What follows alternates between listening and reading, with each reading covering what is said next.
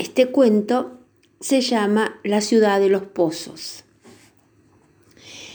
Esa ciudad no estaba habitada por personas como todas las demás ciudades del planeta. Esa ciudad estaba habitada por pozos, pozos vivientes, pero pozos al fin. Los pozos se diferenciaban entre sí no solo por el lugar en que estaban excavados, sino también por el brocal, o sea, la abertura que los conecta con el exterior.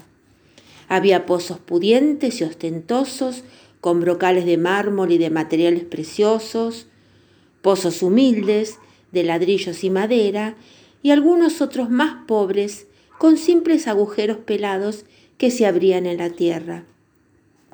La comunicación entre los habitantes de la ciudad era de brocal a brocal y las noticias cundían rápidamente de punta a punta del poblado. Un día llegó a la ciudad una moda que seguramente había nacido de algún pueblito humano. La nueva idea señalaba que todo ser viviente que se precie debería cuidar mucho más lo interior que lo exterior. Lo importante no es lo superficial, sino el contenido. Así fue como los pozos empezaron a llenarse de cosas. Algunos se llenaban de joyas, monedas de oro y piedras preciosas. Otros, más prácticos, se llenaron de electrodomésticos y aparatos mecánicos.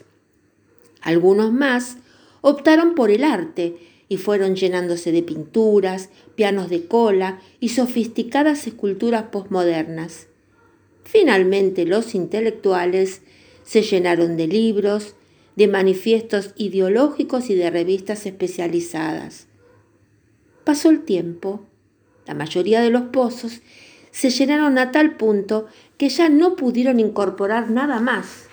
Los pozos no eran todos iguales, así que si bien algunos se conformaron, hubo otros que pensaron que debían hacer algo para seguir metiendo cosas en su interior.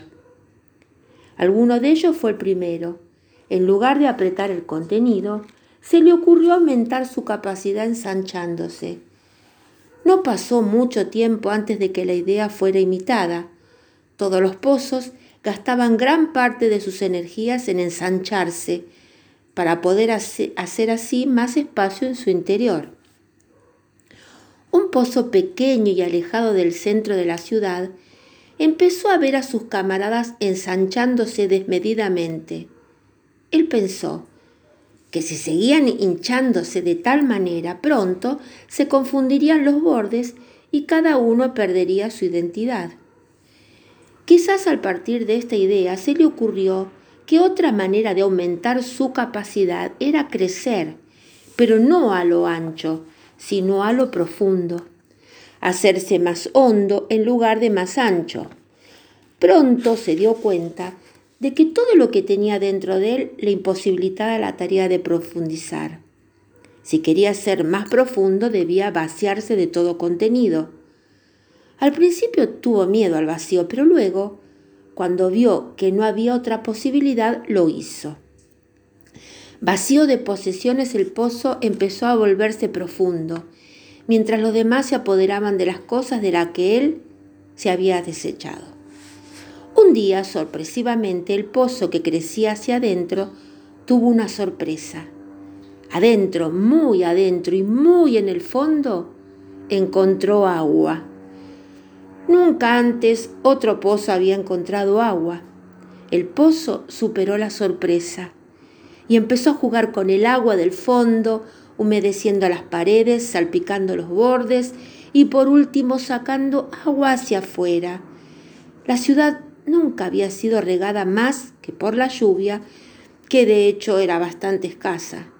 Así que la tierra alrededor del pozo, revitalizada por el agua, empezó a despertar. Las semillas de sus entrañas brotaron en pasto, en tréboles, en flores y en tronquitos endebles que se volvieron árboles después. La vida explotó en colores alrededor del alejado pozo, al que empezaron a llamar el vergel. Todos le preguntaban cómo había conseguido el milagro. Ningún milagro. Hay que buscar en el interior hacia lo profundo. Muchos quisieron seguir el ejemplo del vergel, pero desandaron la idea cuando se dieron cuenta de que para ir más profundo debían vaciarse. Siguieron ensanchándose cada vez más para llenarse de más y más cosas. En la otra punta de la ciudad, otro pozo decidió correr también el riesgo del vacío. Y también empezó a profundizar. Y también llegó al agua. Y también salpicó hacia afuera, creando un segundo oasis verde en el pueblo. ¿Qué harás cuando se termine el agua? le preguntaban. No sé lo que pasará, contestaba, pero por ahora, cuanto más agua saco, más agua hay. Pasaron unos cuantos meses antes del gran descubrimiento. Un día, casi por casualidad, los dos pozos se dieron cuenta de que el agua que habían encontrado en el fondo de sí mismos era la misma, que el mismo río subterráneo que pasaba por uno inundaba la profundidad del otro.